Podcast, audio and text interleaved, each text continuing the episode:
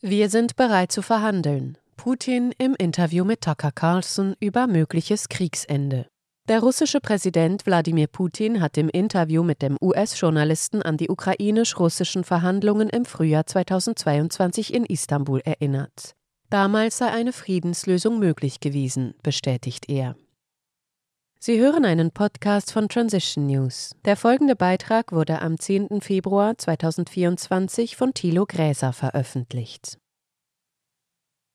Erwartungsgemäß hat das Interview, das der US-Journalist Tucker Carlson mit dem russischen Präsidenten Wladimir Putin führte und in der Nacht zum Freitag, dem 9. Februar veröffentlichte, für Aufsehen gesorgt. Die meisten ablehnenden Reaktionen aus Medien und Politik im Westen sind nicht überraschend. Auf der Strecke bleibt dabei wieder einmal der Inhalt, das, was Putin aus russischer Sicht auf den Konflikt mit dem Westen und den Krieg in der Ukraine tatsächlich sagt. Er äußerte sich im Interview auch zu den ukrainisch-russischen Verhandlungen im Frühjahr 2022 in Istanbul. Diese gelten bis heute als mögliche Chance für ein schnelles Ende der Kampfhandlungen nach dem russischen Einmarsch am 24. Februar 2022. Zugleich handelt es sich um eine vertane Chance, wofür vor allem das westliche Interesse an einem Krieg gegen Russland verantwortlich ist. Russlands Präsident hatte am 21. September 2022 erstmals öffentlich davon gesprochen, als er eine Teilmobilmachung ankündigte. Er sagte damals, auch nach dem Beginn der Militäroperation, auch während der Verhandlungen in Istanbul, haben die Vertreter Kiews sehr positiv auf unsere Vorschläge reagiert, und diese Vorschläge betrafen in erster Linie die Sicherheit Russlands unsere Interessen.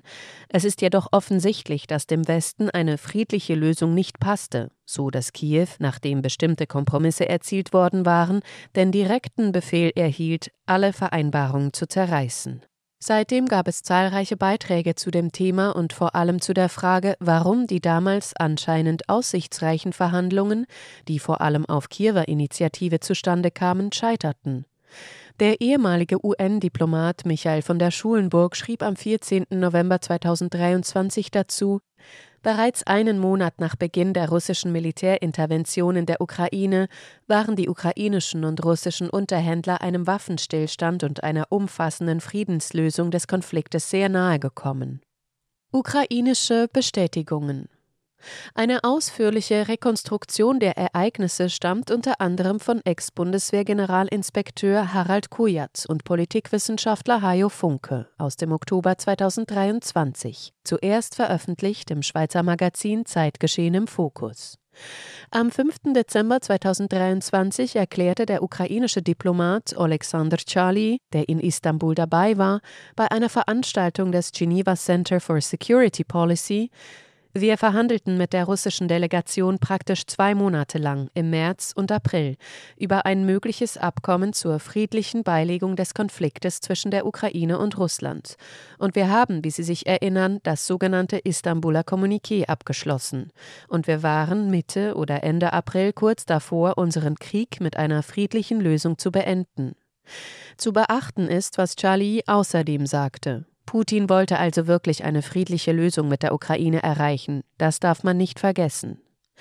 Charlies Aussagen werden von Oleksiy Arestowitsch, ehemaliger Berater des ukrainischen Präsidenten Volodymyr Zelensky, bestätigt, der ebenfalls an den Verhandlungen in Istanbul beteiligt war. In einem am 15. Januar 2024 veröffentlichten Interview mit dem US-Magazin Unheard sagte er zum Verhandlungsergebnis, es war das beste Abkommen, das wir hätten abschließen können. Auf die Frage, ob die Verhandlungen erfolgreich waren, antwortete er ja, vollständig. Wir haben die Champagnerflasche geöffnet. Wir hatten über Entmilitarisierung, Entnazifizierung, Fragen der russischen Sprache, der russischen Kirche und vieles mehr gesprochen. Kiew brach Verhandlungen ab. Zelensky sei sogar bereit gewesen, mit Putin über den Umfang der ukrainischen Armee zu sprechen. Die Vereinbarungen von Istanbul waren ein Absichtsprotokoll und bereiteten zu 90 Prozent ein direktes Treffen mit Putin vor, so Arestowitsch. Das sollte der nächste Schritt der Verhandlungen sein, wie er erklärte. Arestowitsch berichtete, als die Delegation aus Istanbul nach Kiew zurückkam, habe es inzwischen die Berichte über das angebliche Massaker in Butscha bei Kiew gegeben, das Russland angelastet wird. Der Präsident habe erklärt, die Verhandlungen würden abgebrochen. Arestowitsch erklärte auf die Frage nach der Ursache, er wisse nicht, ob der Besuch des britischen Premiers Boris Johnson am 9. April 2022 oder Bucha dafür ausschlaggebend waren. Niemand wisse, worüber Zelensky und Johnson konkret miteinander gesprochen haben. Sicher sei nur, Anfang April sei etwas passiert, was zum Abbruch der Verhandlungen führte. Auf die Frage, wann die Verhandlungen wieder aufgenommen würden, habe Zelensky gesagt, irgendwo, irgendwann, aber nicht jetzt. Auf die Frage, ob die russische Seite aufrichtig gewesen sei, antwortete Arestowitsch, die Russen zeigten sich bereit, die Verhandlungen fortzusetzen, und wir lehnten ab. Moskauer Bereitschaft im Interview mit Carlson sagte Putin nun dazu, im Hintergrund der Verhandlungen hätten die Vertreter europäischer Staaten von Moskau verlangt, Bedingungen für eine endgültige Unterzeichnung der Dokumente zu schaffen. Kiew würde einen Vertrag nicht mit der Pistole an der Schläfe unterzeichnen. Russland habe daraufhin seine Truppen aus der Umgebung von Kiew abgezogen, so Putin gegenüber Carlson. Die Folge beschreibt er so. Sobald wir unsere Truppen aus Kiew abgezogen hatten, warfen unsere ukrainischen Unterhändler sofort alle in Istanbul getroffenen Vereinbarungen in den Papierkorb und bereiteten sich mit Hilfe der Vereinigten Staaten und ihren Satelliten in Europa auf eine lange bewaffnete Konfrontation vor. So hat sich die Situation entwickelt und so sieht sie auch jetzt aus. Dabei hatten die Verhandlungen in Istanbul ein sehr hohes Stadium der Einigung auf die Positionen eines komplexen Prozesses erreicht und seien fast abgeschlossen gewesen.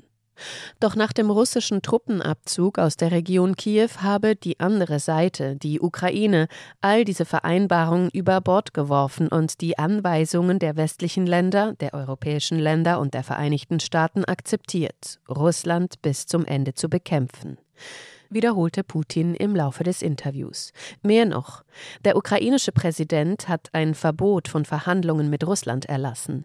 Er hat ein Dekret unterzeichnet, das jedem verbietet, mit Russland zu verhandeln. Aber wie sollen wir verhandeln, wenn er es sich selbst verboten hat und allen verboten hat? Er kommt im weiteren Verlauf des Interviews noch einmal darauf zurück, als Carlson ihn fragt, ob der ukrainische Präsident Volodymyr Zelensky jetzt die Freiheit hat, mit ihrer Regierung zu sprechen und zu versuchen, seinem Land in irgendeiner Weise zu helfen. Der Kiewer Präsident habe von den Vereinbarungen von Istanbul gewusst, so Putin. Mögliches Ende der Feindseligkeiten. Putin verweist darauf, dass der damalige ukrainische Verhandlungsleiter David Arachamia damals die Vereinbarungen mit seiner Unterschrift paraffiert hatte, ein Vorgang, um einen Verhandlungsstand festzuhalten und spätere Änderungen zu verhindern. In Istanbul sei ein großes Dokument erstellt worden, das den Krieg hätte beenden können. Arachamia hatte in einem TV-Interview im November 2023 nicht nur die Verhandlungen erneut bestätigt, auch wenn er die behandelten Vorschläge anders darstellt, als er sie am 29. März 2022 selbst beschrieb. Auch darauf weist Putin hin, ebenso wie auf Arachamias Aussage, als wir aus Istanbul zurückkamen, kam Boris Johnson nach Kiew und sagte, dass wir überhaupt nichts unterschreiben und einfach kämpfen sollten. Die Tatsache, dass sich Kiew der Forderung des ehemaligen britischen Premierministers Johnson beugte, bezeichnet Putin als lächerlich und sehr traurig. Arachamia habe bestätigt, wir hätten diese Feindseligkeiten, diesen Krieg schon vor anderthalb Jahren beenden können, aber wir wurden von den Briten überredet und haben uns geweigert, dies zu tun. Der russische Präsident erklärt dem US-Journalisten entscheidend sei, ob die ukrainische Führung an den Verhandlungstisch zurückkehren wolle. Zelensky müsse dazu nur das Dekret über das Verbot von Verhandlungen mit Russland vom Oktober 2022 aufheben. Das ist alles. Russland habe sich nie geweigert zu verhandeln, betont er. Anhaltende Verhandlungsbereitschaft. Gefragt nach den westlichen Motiven, einen Verhandlungsfrieden zu verhindern, sagt Putin Ich weiß es nicht. Ich verstehe es selbst nicht. Es gab eine allgemeine Haltung. Aus irgendeinem Grund hatte jeder die Illusion, dass Russland auf dem Schlachtfeld besiegt werden könnte. Aus Arroganz, aus reinem Herzen, aber nicht aus einem großen Geist. Gegen Ende des Interviews wiederholt der russische Präsident, dass die russische Führung Verhandlungen nicht verweigert, anders als die westliche Seite und die Ukraine als Satellit der Vereinigten Staaten. Und er fügt gegenüber Carlson hinzu, sagen Sie der heutigen ukrainischen Führung, hören Sie zu, Setzen wir uns zusammen, verhandeln wir. Heben Sie Ihr dummes Dekret auf, setzen Sie sich zusammen und verhandeln Sie. Wir haben uns nicht geweigert. Die Verhandlungen abgebrochen zu haben sei ein Fehler Kiews gewesen, den man korrigieren müsse. Ja, bringen Sie es in Ordnung. Wir sind soweit. Was noch? Moskau sei bereit für den notwendigen Dialog, betont Putin. Das Problem des Westens und Kiews sei, dass niemand mit uns verhandeln will. Oder um genauer zu sein, sie wollen, aber sie wissen nicht wie. Ich weiß, dass sie es wollen. Nicht nur ich sehe es, sondern ich weiß, dass sie es wollen, aber sie wissen nicht, wie sie es machen sollen. Sie hörten einen Podcast von Transition News. Mein Name ist Isabel Barth. Ich wünsche Ihnen und uns allen einen schönen Tag. Das Vidania. Bis zum nächsten Mal.